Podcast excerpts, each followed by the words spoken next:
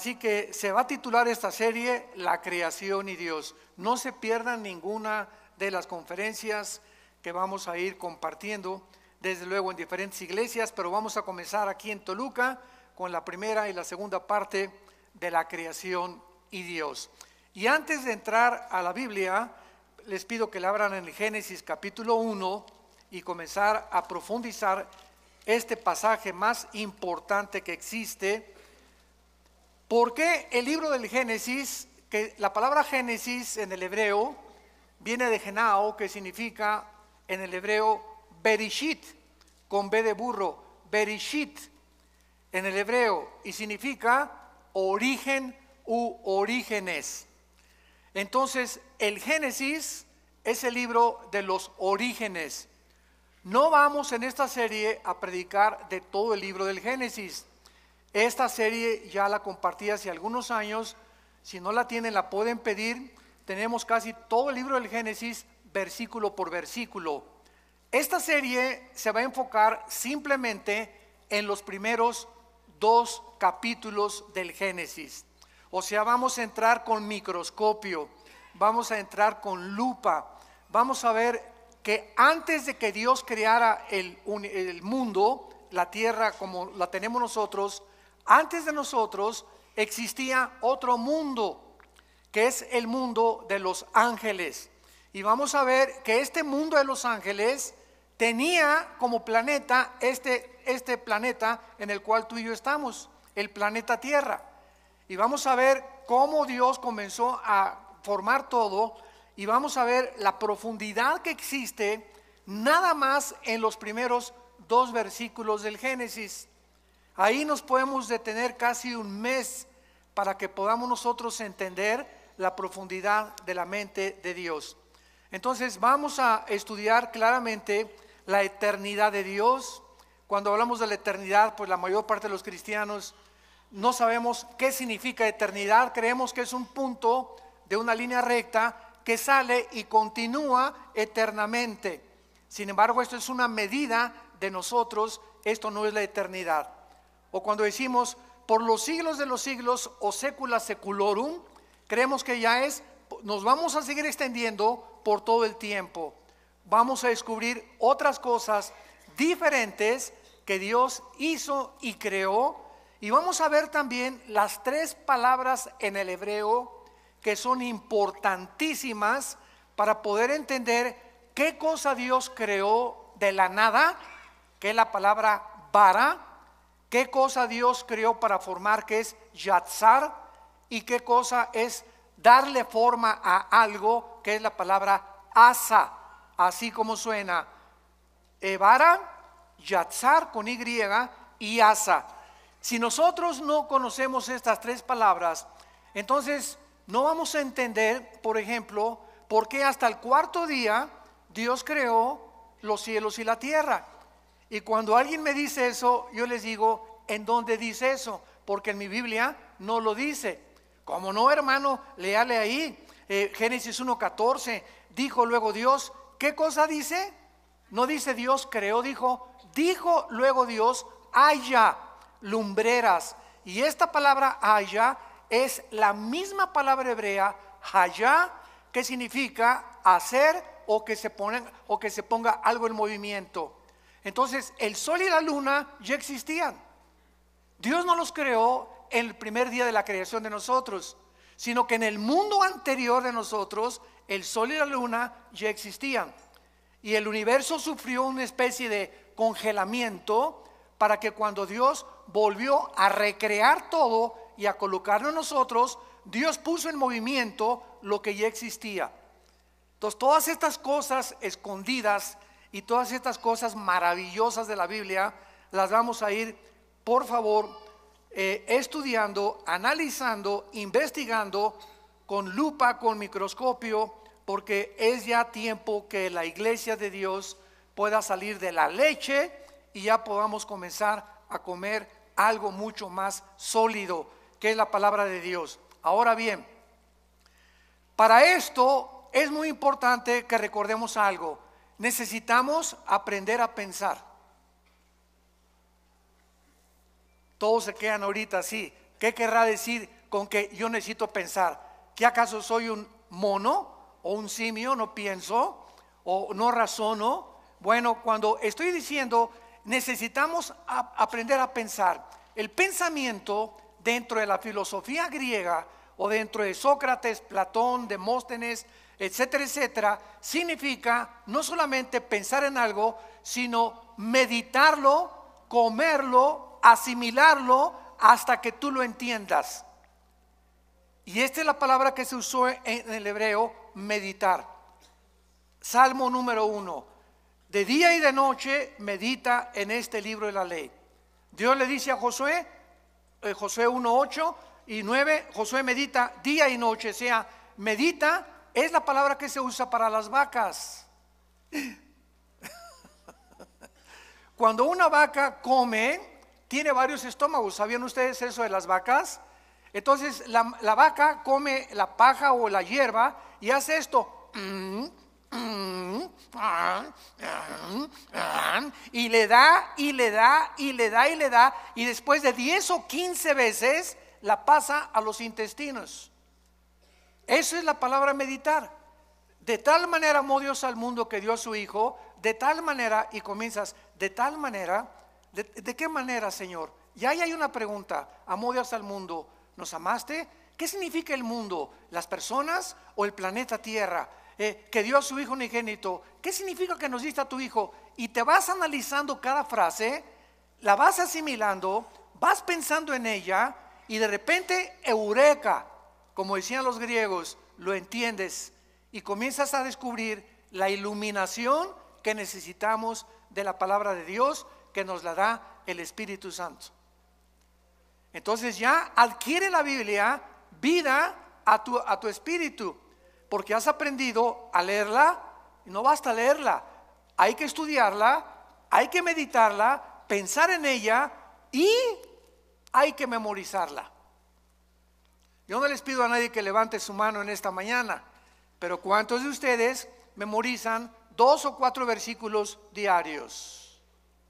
Si yo te paso al frente de perdidas, puedes decir de memoria el Salmo 23, ya de perdida, o podrías decir de memoria el Salmo 90, o nada más Juan 3:16. Estoy hablándoles muy en serio, ¿eh? O sea, si el cristiano no memoriza la Biblia, no vas a poder expander tus pensamientos ni tu comprensión de la voluntad de Dios. Tenemos que memorizarla todos los días. Ponte en un, en un papelito eh, eh, eh, Filipenses 1.6, estando persuadido que el que comenzó la obra la perfeccionará hasta el día de Cristo, lo pones ahí en tu espejo, lo pones en tu carro, en lugar de venir con el celular ahí, lo pones en tu oficina, lo pones en tu computadora y estás pensando y repitiéndolo en la noche, mi amor, por favor, pídeme que te repite tus versículos y le estás dando y dando. Hermano, es que a mí no se me queda nada porque nunca piensas. Yo no tengo memoria porque no la has practicado. Pero si no estás en un psiquiátrico, tienes memoria. Si no estás mal de la cabeza, tienes memoria. Y no se te quedan las cosas porque nunca lo has practicado. Es como un músculo la memoria. Tenemos que estar ejercitando y vas a descubrir que podemos llegar a memorizar capítulos enteros, salmos enteros de la Biblia. Entonces, todo esto es lo que se llama, y lo que le dice Pablo a Timoteo en su segunda carta, esfuérzate en la gracia de Jesús. Necesitamos poner más de nosotros para poder comprender más la mente de Dios. Hace muchos años, en Job capítulo 38, versículo 4, Dios le hizo esta pregunta a Job. Ahora bien, si a la iglesia ni la Biblia traes, pues ya no queda más cosa, ¿verdad? Más que llorar. Porque ya venía a la, iglesia sin la Biblia, pues ya entonces ya, ya no hay manera de poder explicar nada. Job 38.4. Dios le hizo esta pregunta a Job hace muchos años. ¿Dónde estabas tú cuando yo fundaba la tierra? Házmelo saber si tienes inteligencia? En otras palabras, esta pregunta nadie la ha podido contestar. En el afán de poder nosotros los seres humanos tratar de descubrir el origen del universo o cómo el hombre fue puesto por primera vez, qué fue primero el hombre o la mujer, fue realmente una primer pareja la que comenzó en planeta Tierra y además hacia dónde se dirige el universo y nuestra vida. En este afán de descubrir las cosas, ¿qué hemos hecho? Muy bien, hemos utilizado dos medios. La ciencia, la palabra ciencia significa conocimiento humano, cuando es la ciencia secular. Entonces, a través de la ciencia, los científicos han inventado, han hipotetizado, han especulado, han filosofado, tratando de cómo comenzó todo e inventaron una teoría. Por eso se llama teoría. ¿Cuál es esta teoría? Se le llama el Big Bang o la gran explosión. El universo, dicen los científicos, que no tiene nada de ciencia en esto, porque no es científico, porque para que sea científico tiene que ser demostrado.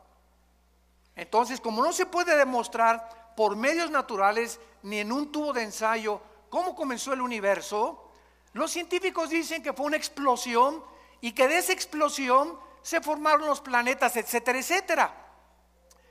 Pero sin embargo, en el siglo XX, cuando comenzaron a profundizar en la primera y la segunda ley de la termodinámica, ¿qué dice la primera y la segunda ley de la termodinámica en la física?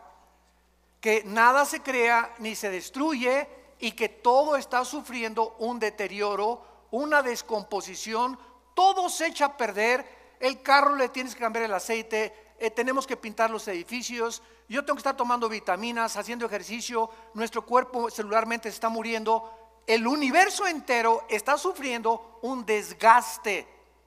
El Sol pierde millones de toneladas masa cada segundo. Las, las eh, galaxias se están cada vez expandiendo y alejándose más y más y más unas de otras. Esto es lo que establece inexorablemente la primera y la segunda ley de la termodinámica. Muy bien, estas leyes están declarando que es imposible que el universo haya comenzado con una explosión. ¿Por qué? Porque al decir que si el universo comenzó con una explosión y de la explosión surgió la materia, el tiempo y el espacio, estamos contradiciendo las mismas leyes de la física. Señores físicos y astrofísicos que nos acompañan y que nos escuchan a través de las redes sociales. ¿Cómo puedes tú ser físico y astrofísico y contradecir, enseñarles a tus alumnos, venimos de una explosión y venimos de la nada, todo fue un accidente y contradecir las leyes que te han enseñado que son la base de la misma física? Entonces, nada se crea del desorden al orden. Todo es al contrario. Si yo tengo una enciclopedia y recorto en pedacitos todas las hojas de la enciclopedia y las pongo debajo de un ventilador, ¿cuántos millones de años tomaría para que se pusieran de la A a la Z en orden? Yo les contesto, 10 a la doceava potencia. Infinito, nunca se haría tal cosa. ¿Cuánto tardaría para poner a tres changos en un piano para que sacaran la novena sinfonía de Beethoven? Nunca jamás podría ser eso, eh, eh, eso una, una certeza se podría alcanzar, nunca jamás. Entonces es imposible y al mismo tiempo, si llegamos a la conclusión, todo surgió de, de, una explosión, muy bien, maestro, le voy a seguir la corriente a lo que usted me está enseñando. Usted me enseña que la materia surgió de la nada. Ahora, ¿la nada produce algo? La nada no produce nada. Y si comenzó con una explosión, ¿quién la produjo la explosión? Tuvo que haber un acelerador que haya producido eso, pero si no había nada antes de la explosión, ¿qué la produjo? Y seguimos esta línea filosófica y acabamos con la pregunta de los 64 mil pesos. ¿Y el pensamiento quién lo produjo? Virgen de María y José. La materia produce pensamiento. La materia produce pensamiento. Un pedazo de roca, un pedazo de materia produce el, el pensamiento y la conciencia humana. Entonces se dan cuenta que estamos pensando. Es a lo que me refería. Cuando comenzamos a aprender a pensar y a seguir la lógica elemental, que es la línea que se tiene que usar para poder llegar a una verdad, necesitamos aprender a pensar y no aceptar simplemente, pues venimos de chita, el universo fue hecho de una explosión y en las universidades y en los museos se sigue enseñando esto y la gente nunca se para a pensar si es verdad lo que te enseñaron. Otro ejemplo, todos nosotros venimos de la religión popular, de aquí en México. Eh, mis padres, ¿verdad?, eran sumamente religiosos. Mi hermano Alejandro y yo, que él me guió a Cristo a mí hace 43 años, éramos de, así de misa de las 6 de la mañana, muy religiosos. Y mi padre era una persona bastante culta, ¿verdad? Era ingeniero civil y era una persona que le gustaba mucho la filosofía también. Y un día me dijo esto, Armando, me voy a poner a pensar algo. ¿Es posible que nosotros les los oremos y nos inclinemos ante las estatuas? Una vez me dijo papá, inclinarse ante una estatua, oye, hey, ¿me oyes? No, no oye. ¿Ve? Tampoco ve. ¿Se mueve? Tampoco. ¿Ante quién estoy adorando? Y me puse a pensar, porque mi papá me puso ese, esa pregunta, haciéndome, diciéndome que realmente él no creía tampoco en lo que la religión le había enseñado. Ahora, ¿es posible que lo que nos enseñaron contradiga la Biblia? Cuando la Biblia dice que somos santos ya delante de Dios. ¿Y por qué las personas que pertenecen a estas religiones, síganme con mucho cuidado, no se ponen a pensar que lo que están aceptando es completamente cuestionable y es ilógico y no puede ser? Porque no queremos pensar. Y tenemos ya que llegar a un momento en que tenemos una capacidad impresionante aquí adentro, todos no es de que naciste inteligente y que otros nacieron brutos. No, todos nacimos con un cerebro y todos tenemos la libertad de poder expander lo que tenemos aquí así o así o así o cuando te mueras como chinche, así te mueres. Con lo único que supiste, nunca quisiste pensar, todo lo aceptaste de una forma deliberada y nunca quisiste obedecer a Dios de meditar y leer la palabra de Dios. ¿Dónde estabas tú cuando yo fundaba el universo? Entonces el ser humano ha buscado la ciencia, la ciencia jamás, escúchalo, nunca, díselo a tu maestro, podrá demostrar el origen del universo. Porque para que sea científico, ¿qué cosa? Tiene que ser repetitivo. Ahora muy bien, por eso son teorías. Eh, ¿De dónde viene el ser humano? De chita. ¿Realmente venimos de los animales? ¿Puede un camello convertirse en un hipopótamo? ¿Puede una jirafa convertirse en un venado? ¿Puede un tiburón convertirse en una ballena? ¿Puede una bacteria convertirse en un microbio o un microbio en una bacteria o una bacteria en otra eh, partícula microscópica del mundo microscópico? Esto contradice la genética. ¿Qué dice la genética ahora que descubrieron el ADN? 1954, los doctores Crick y Watson, que tenemos dentro un software en las millones de células de nuestro cuerpo, donde dentro de mi célula tengo una particularidad donde está escrito quién soy. Esto está tremendo. Dentro de nuestro cuerpo, en cada una de tus células, está escrito quién eres. ¿Cuántos años vas a vivir, qué color de ojos tienes, qué color de tu piel es, el color de tu cabello, la altura, la mancha de tu abuelita, las orejas de papalota de tu abuelo, el carácter emocional berrinchudo de tu mamá, etcétera, etcétera. Todo eso está concentrado en el ADN. en el ácido desoxirribonucleico, ADN, dentro de nuestra célula. ¿Quién puso esa información ahí? El ADN de un camello es diferente al ADN de un hipopótamo, de un tigre, de un perro, de una vaca, etcétera, etcétera. La biología y la genética impiden la mutación de una especie a otra especie. ¿De dónde inventan que venimos de los animales?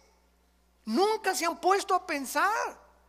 Ya la biología, las leyes de la ciencia, de la física, contradicen la teoría de la evolución que te enseñan en la universidad. ¿Y por qué te la siguen enseñando? ¿Por qué esos maestros que te la enseñan no quieren pensar? ¿Y por qué no quieren pensar? Porque les falta honestidad intelectual. Porque si fueran honestos intelectualmente, podrían decir, oye, la biología niega la evolución. Los aminoácidos, que son los ladrillos de la vida, han impedido, impiden e impedirán la evolución. La física impide la evolución. ¿Por qué? Porque no venimos de menos a más, vamos de más a menos. La genética impide la evolución por la construcción del ADN, que no se puede hacer una mutación de una especie a otra especie. Y como dijo Dion Teofilito, en mi tierra y seguirán buscándolo el famoso eslabón perdido. Entonces, cuando tu maestro se vuelva a levantar en la universidad y te diga, venimos de los animales, y Darwin realmente eh, no se ha equivocado en su libro El origen de las especies, levántate y dile a tu maestro, deme usted una muestra de una mutación de una especie a otra especie, y voy a creer que venimos de chita. Pero se sigue enseñando. ¿Por qué se sigue enseñando? porque no quieren pensar y porque saben que si se ponen a pensar van a acabar en la Biblia.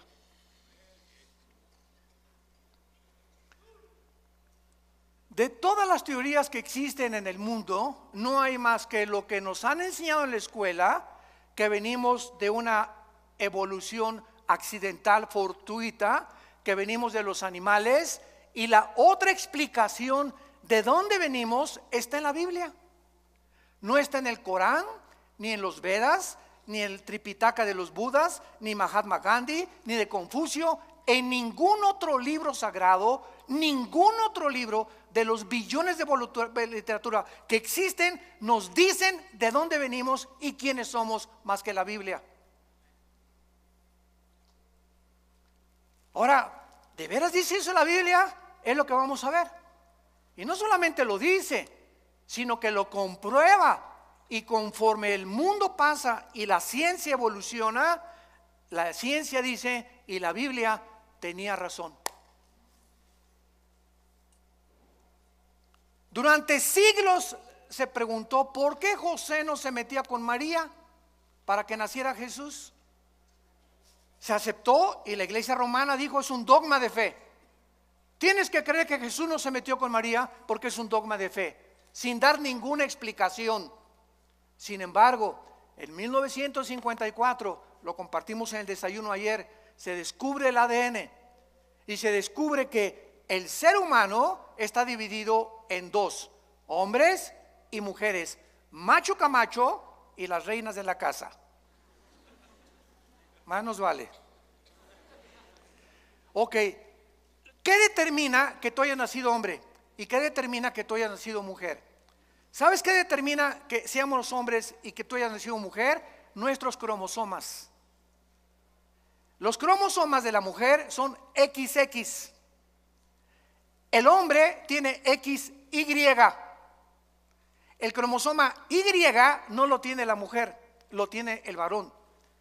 En otras palabras, cuando mi papá se juntó con mi mamá, el cromosoma Y de mi papá ovuló el cromosoma X de mi mamá y nací macho camacho.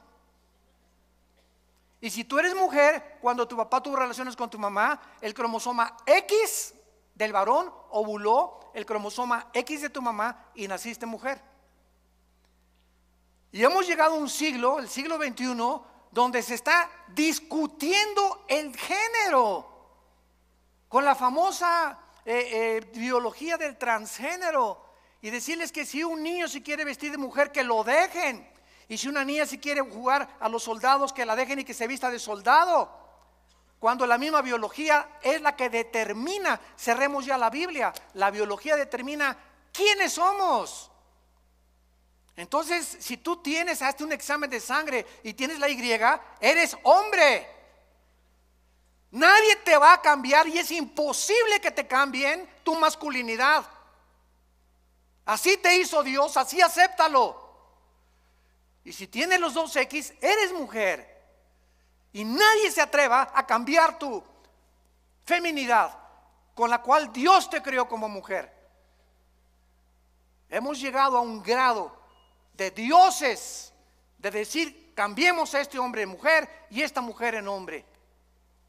Y llegar al grado que es el síntoma más grande de descomposición social, de poder llegar hasta el matrimonio, hombres con hombres, mujeres con mujeres y destruir el patrón de la familia que tiene su origen en la Biblia y creer que ahora la familia es hombre con hombre con niños, mujer y mujer con niños. Y la Biblia dice que la familia es un hombre con una mujer que fue la que parió a mis hijos y esa es mi familia delante de Dios.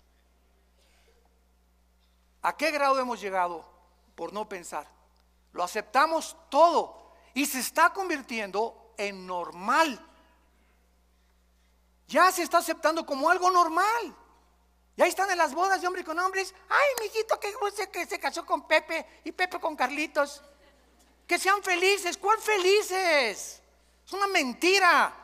El 63% de las personas que se han querido cambiar el sexo en el transgénero lo dicen los psiquiatras se han suicidado. Cuando una persona pierde su identidad, lucha con demonios que tratan de robarte tu identidad y confundirte y vienen las depresiones, vienen las luchas angustiosas de las emociones y los sentimientos porque el diablo te está atormentando. Tienes que ser libre en el nombre de Jesús y aceptar como Dios te hizo. Nadie aplaude, pero que Dios los bendiga. A la palabra de Dios. Muy bien. Y por otro lado, en su afán de descubrir el origen de las cosas y del universo y nosotros, se ha recurrido a la ciencia y a la brujería, al ocultismo, a las limpias, a tratar de penetrar en el mundo del más allá con espíritus, con contacto con los muertos, con contacto con los espíritus, porque no sabemos quiénes somos, ni a dónde se van los muertos, ni qué nos da la energía, ni qué nos da el poder. El hombre ha caído en la brujería desde los tiempos de Babilonia, en la torre de Babel. La Biblia dice que la brujería, la astrología, la magia tuvieron su origen en Babilonia, que es la ciudad más nombrada después de Jerusalén en la Biblia. Comienza la Biblia en Génesis 10 con Babilonia y termina en Apocalipsis 17 y 18 con Babilonia otra vez, porque significa confusión. El hombre sin Dios está confundido. Y por eso hemos tomado caminos que la evolución, que la brujería, que el ocultismo, que voy a cargarme de energía en las pirámides de Teotihuacán, voy a consultar a los muertos con los mediums que me hagan limpias. Todas estas cosas son el fruto de la ignorancia de la Biblia. Jesús dijo, yo soy la luz. Y bajó del mundo hace dos mil años para alumbrar nuestros ojos Vivimos en un mundo oscuro, santos de Dios, damas y caballeros. Un mundo perdido, cada quien trae su rollo, cada quien por su camino. Ya los gobiernos no saben cuál gobierno, cuál ideología es la buena. Los economistas están perdidos, las religiones están perdidas, eh, eh, la filosofía está perdida. Ya no hay forma de relativismo, humanismo, hedonismo, etcétera, etcétera. El mundo sigue así, ¿por qué? Porque estamos en tinieblas. Y Jesús hace dos mil años vino a sacarnos de las tinieblas. Y te ofrecen esta mañana, y ustedes que nos escuchan, salir de esa oscuridad, que las vendas se te caigan, recobrar tu verdadera identidad y ser feliz con una vida en abundancia, que es la vida que Cristo nos vino a dar. Muy bien.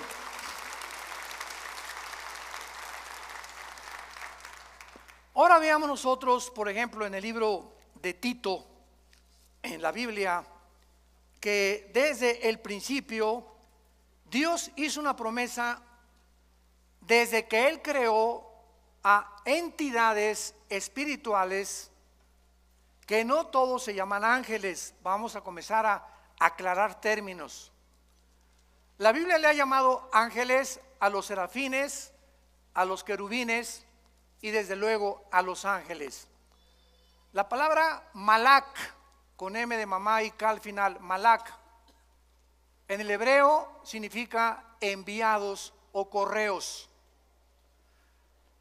Y la palabra angelus en el griego, que se tradujo ángeles, significa lo mismo, mensajeros. Entonces, Dios creó, lo vamos a ver, serafines que se encuentran arriba de Dios. Arriba todos los días diciendo santo, santo, santo. Dios creó después a otras entidades espirituales que se llaman querubines. La palabra querubín significa los que arden en el hebreo, los que arden. Y acuérdense que cuando Dios diseñó el arca en el tabernáculo, puso dos querubines, ¿se acuerdan? Inclinados con alas, dos alas cada querubín, mirando hacia el propiciatorio, hacia donde la sangre, el sumo sacerdote, una vez al año la derramaba. ¿Por qué? Porque los querubines en la Biblia significan la protección de la santidad de Dios. Entonces, los querubines no son mandados al, mundo ni al universo, son criaturas que están cerca de Dios, pero los ángeles son las criaturas que Dios creó y que se parecen a nosotros. Los ángeles son igualitos a los seres humanos. Si se apareciera ahorita un ángel, no distinguirías si es un ángel o es un ser humano. Dice Hebreos 13, 4, que muchas veces hemos hospedado gente que no nos hemos dado cuenta que son ángeles. Aun cuando en su verdadera esencia los ángeles son altos, ¿verdad? Luminosos y fortísimos. Uno solo mató en el Antiguo Testamento a más de tres mil filisteos. Entonces, los ángeles son los mensajeros de Dios las criaturas que Dios ha enviado desde donde Él habita hacia el mundo donde tú y yo vivimos. Y los ángeles, dice Hebreos capítulo 1, nos sirven a nosotros para cuidarnos. Salmo 30 y 90 también, a sus ángeles mandará ante ti que tu pie no tropiece en piedra. Y son luminares que nos guardan y nos han guardado muchas veces de muchos accidentes y de muchas cosas que nos pudieron haber sucedido de no haber sido por su intervención invisible. Entonces, esto es muy importante entenderlo. Los querubines no son ángeles, los serafines no son ángeles, los ángeles son los mensajeros, los que han venido al mundo a cuidarnos y a observarnos las 24 horas. En Tito capítulo 1, versículo 1 y 2, vean ustedes que antes de que Dios creara a los ángeles, querubines y serafines, antes de cualquier cosa, dice así, Pablo, siervo de Dios y apóstol de Jesucristo, conforme a la fe de los escogidos de Dios y el conocimiento de la verdad, que es según la piedad. Escucha, en la esperanza de la vida eterna, la cual Dios, que no miente, prometió desde antes ¿De cuándo? Antes de que nada fuera creado, Dios prometió que a las criaturas que Él iba a crear fueran eternas. Y todas las criaturas que Dios ha creado somos eternas. Tanto los ángeles caídos que van a ser condenados serán condenados, nosotros viviremos eternamente entonces es lo que se llama la vida eterna, que es la vida con Dios. Dios diseñó, planeó que todo lo que existiera fuera eterno porque Él es eterno. Entonces Dios le plació en su sabiduría crear la eternidad para que nosotros pudiéramos vivir en ella. Vean, por ejemplo, en Isaías capítulo 57, lo que la Biblia dice acerca de la personalidad y de la esencia de Dios. Isaías 57, versículo 15. Porque así dijo el alto y sublime, el que habita, ¿dónde habita Dios? Ahorita explicamos qué es la eternidad. Ahí vamos a entrar ya. El que habita la eternidad y cuyo nombre es el santo. Yo habito en la altura y la santidad con el quebrantado y humilde de espíritu para hacer vivir el espíritu de los humildes y vivificar el corazón de los quebrantados. Ahora sí, pongan mucha atención. Ya vamos a comenzar a, a aclarar muchas cosas. La eternidad, supongamos que está así, ¿verdad? En un espacio ilimitado, desde luego. Dios habita en la eternidad. La eternidad no hay tiempo. En la eternidad no hay pasado, no hay futuro. Cuando Jesús se revela a Moisés, Éxodo capítulo 3, le dice, yo soy el que soy. O sea, el que es ¿verdad? Ahorita. Él es el Dios del presente. Yo sé que es difícil de entenderlo porque nosotros habitamos en cuatro dimensiones donde hay pasado, presente y futuro, pero ahorita los fusibles no se les van a fundir. Entonces, la eternidad es donde Dios habita. Dios entonces, cuando dice, en el principio Dios creó los cielos y la tierra, Dios creó abajo de la eternidad tres cielos. El cielo donde Él habita, el cielo cósmico y el cielo atmosférico, segunda de Corintios capítulo 12, versículo del 1 al 3. Ahí Pablo menciona los tres cielos. Entonces, estos tres cielos no existían siempre, fueron creados abajo de la eternidad. Ahora, cuando Dios crea el tercer cielo, el segundo cielo y el tercer cielo, Dios crea unánimemente, junto con los tres cielos, el tiempo, la materia y el espacio. Génesis 1.1. En el principio, Dios creó, cuando estamos hablando del principio, recuerden esto, no es el principio de nuestra creación no es el principio de nuestra creación porque es muy claro que los ángeles existían antes que nosotros, como lo vamos a ver. Fueron criados antes que nosotros.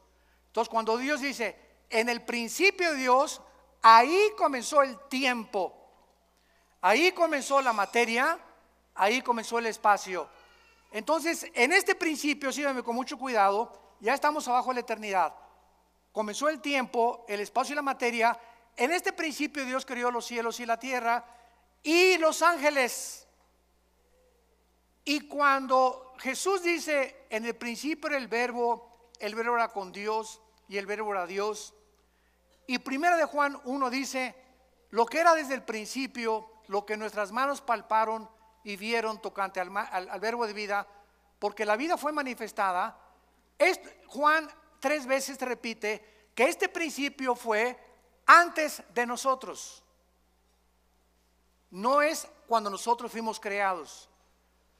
Nosotros fuimos creados después del principio, como lo vamos a ver en el versículo 2 del Génesis, que algo pasó en el principio que Dios volvió a recrear la tierra, a crearnos a nosotros después de los ángeles, para ponernos arriba de los ángeles, gobernar a los ángeles y la regamos. Y Satanás, Lucifer, volvió otra vez a ocupar el planeta Tierra y el universo hasta que vino Jesús, le quitó el poder a Dios, eh, este, eh, Jesús a, Lucifer y el poder que, tenía Lucifer nos los dio a nosotros los cristianos. Y mayor es el que está entre nosotros que el que está en el mundo. Entonces, Lucifer sigue teniendo el poder que perdimos nosotros con la caída de los Adán y Eva, los primeros padres, pero que se volvió a recobrar con la muerte de Cristo y nos entrega a nosotros Dios el Espíritu Santo, porque recibirán poder. Hechos 1.8. Vean que si no ponemos en orden todo, no entendemos el Nuevo Testamento. Ese poder es para qué? Para que el que tiene control de nuestro planeta y del universo no se acerque a nosotros, ni a nuestros hijos, ni a tu trabajo, ni a tus finanzas. Porque mucho mayor es el que está aquí adentro que todos los millones de demonios que pueda haber en tu casa.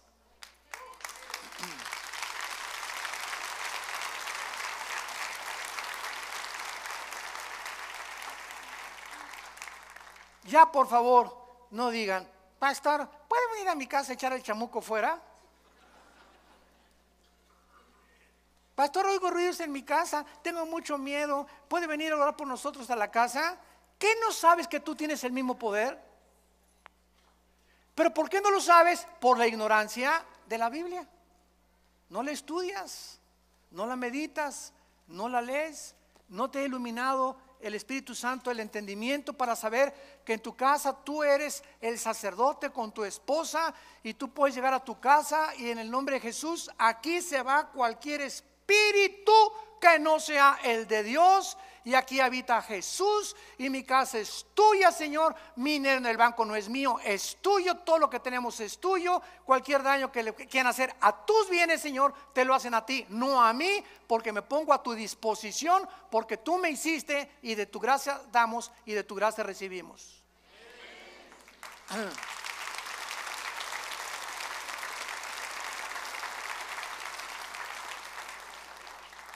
Dios pues diseña que nosotros entremos a la eternidad.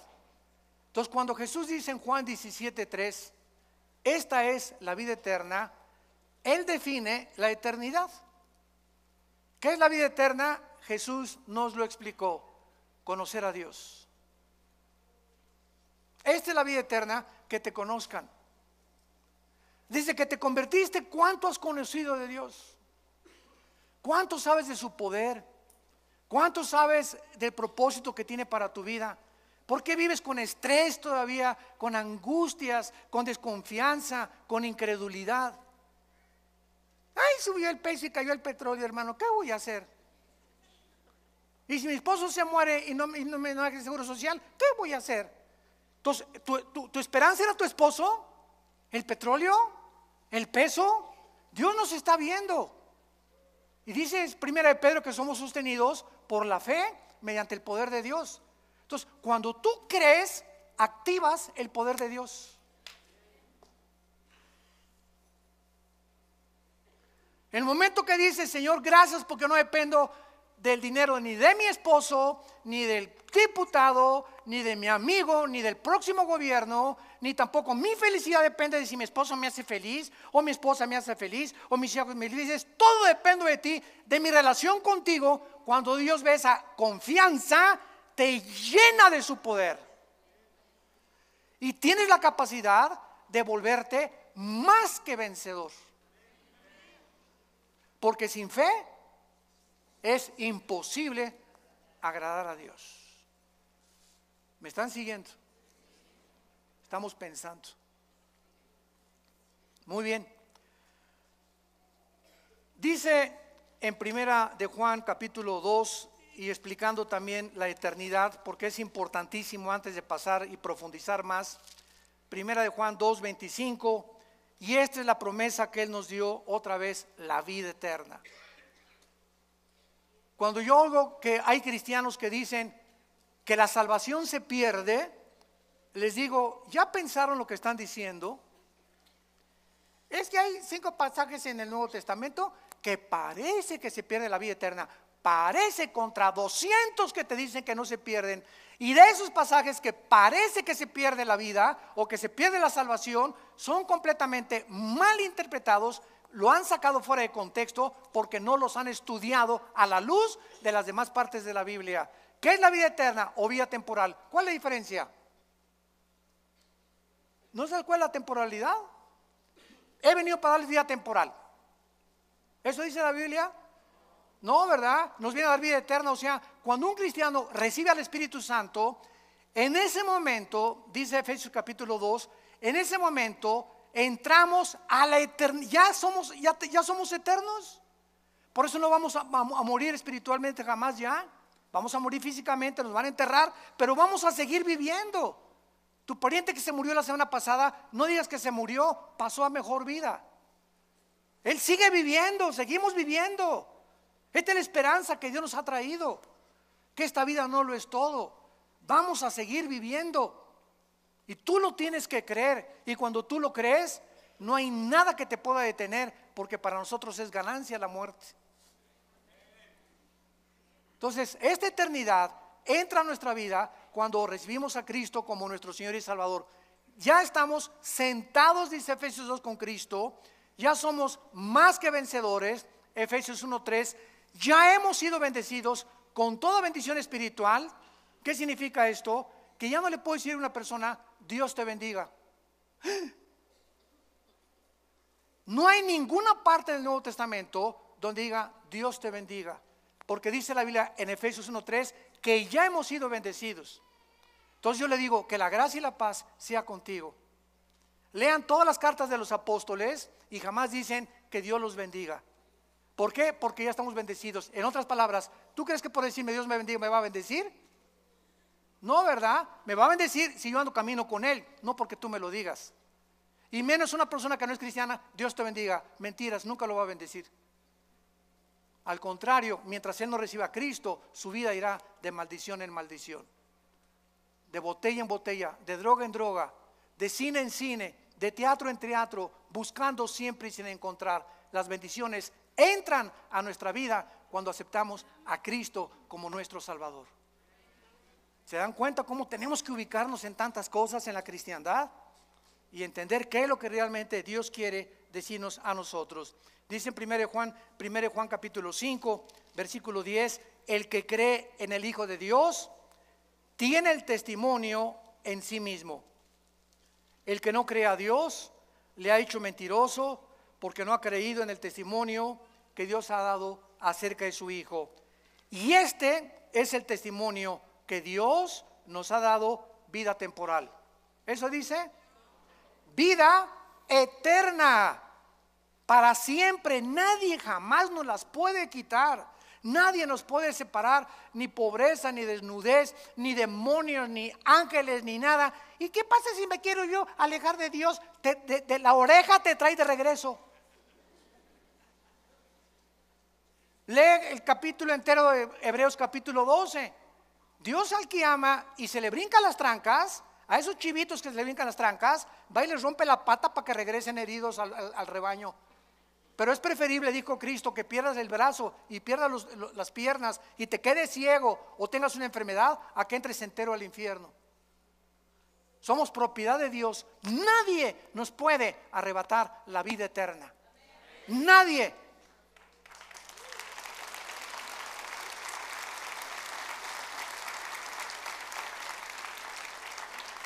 Dios nos ha dado vida eterna y esta vida está en su Hijo.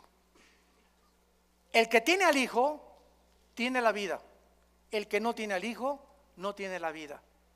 En otras palabras, tú puedes tener una religión, ser católico, bautista, venir aquí a Vida Nueva, carismático, nazareno, mormón, no me importa la religión que tengas. Si tú tienes una religión y no tienes al Hijo, no tienes más que una religión, no tienes la vida eterna. Para tener la vida eterna necesitamos que Jesús entre a nuestra vida. Es un regalo que Dios nos da, que le abras tu corazón y que lo recibas como tu Señor y como tu Salvador. Porque Él es el Hijo de Dios, el poseedor de la vida eterna. Y finalmente, regresamos a Génesis capítulo 1 y vemos nosotros que al abrir la Biblia, el Espíritu de Dios lo primero que hace al abrir la Biblia es llevarnos a las primeras palabras que Dios consideró, porque son las primeras palabras de Dios. Dios consideró que era lo primero que tenía que decirnos, que toda la creación tuvo un principio, en el principio. El universo no es eterno, hubo un principio. La ciencia, gracias a Dios, el siglo XX lo reconoció por la segunda ley de la termodinámica, que es imposible que el universo haya sido eterno. Tiene que haber tenido un principio, como la, Biblia lo establece y como las leyes de la física lo confirman también. Ahora bien, si el universo tuvo un principio y nosotros de ese principio nos alejamos cuando pecamos contra Dios, cuando tú recibes a Jesucristo, tu vida comienza a tener un principio. Comienzas otra vez a caminar con Dios. ¿Ya naciste de nuevo? ¿Ya tienes a Jesucristo como tu Señor y Salvador? Porque en el momento que tú lo haces, en el principio de mi vida, fue hace 43 años, mi vida antes de que yo fuera cristiano era un desastre. Pero cuando comencé con Cristo, comencé a caminar con Dios. Y a partir de ese momento, todas las bendiciones de Dios, el plan de Dios, la eternidad, lo comencé a comprender. Las vendas se nos caen de los ojos y comenzamos a ver la luz. La luz de Jesús. Ustedes son la luz, dijo Jesús Mateo 5. Así alumbre vuestra luz delante de los hombres. Dios te quiere salvar para que vayas con tu familia que está en la oscuridad, en el paganismo, en la idolatría, en las religiones. Somos la luz del mundo a tus amigos, en tu bufete de abogados, en tu consultorio médico, en tu taller de carpintería, en tu escuela, en tu secundaria. Alumbra. Levanta la voz. No seamos cobardes. Dios no nos ha dado un espíritu de cobardía, sino de poder. ¿Qué importa lo que el mundo diga de nosotros? Caminemos con la bandera de la verdad, de la santidad de la justicia y alumbremos este mundo que sigue en tinieblas. Te damos gracias, Señor, por tu palabra. Gracias, Señor, por revelarnos las verdades del universo, de nuestro origen, de la importancia de entender y pensar claramente lo que tú nos has dejado como nuestra herencia. Gracias Señor porque eres, eres tan maravilloso y tan grande y tan poderoso que queremos cada día conocerte más.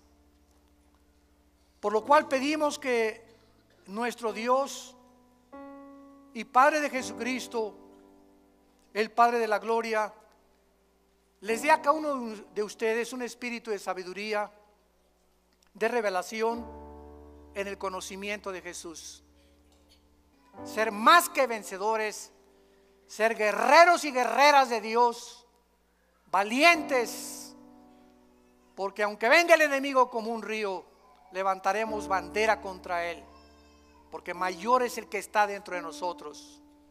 Y no tenemos un espíritu de cobardía, sino de poder, de amor, de dominio propio. Y que el Dios de esperanza te llene de todo gozo y paz en el creer, para que abundes en esperanza por el poder del Espíritu Santo y seamos capaces de llegar al final de nuestra vida y acabar diciendo con el apóstol Pablo, he acabado la carrera. He peleado la buena batalla de la fe, por lo cual nos está esperando la corona de la vida. Y todos ustedes en esta mañana que no tienen a Cristo, que no estás seguro de que Jesús vive en tu vida, ahí desde tu lugar, ustedes que nos ven por las redes sociales, dile con todo tu corazón, Señor Jesús, te pido perdón por mis pecados. Creo que en la cruz pagaste con tu sangre por ellos, que a los tres días te levantaste entre los muertos y que entres a mi corazón en este instante como mi Señor y mi Salvador. En el nombre de Jesús. Amen.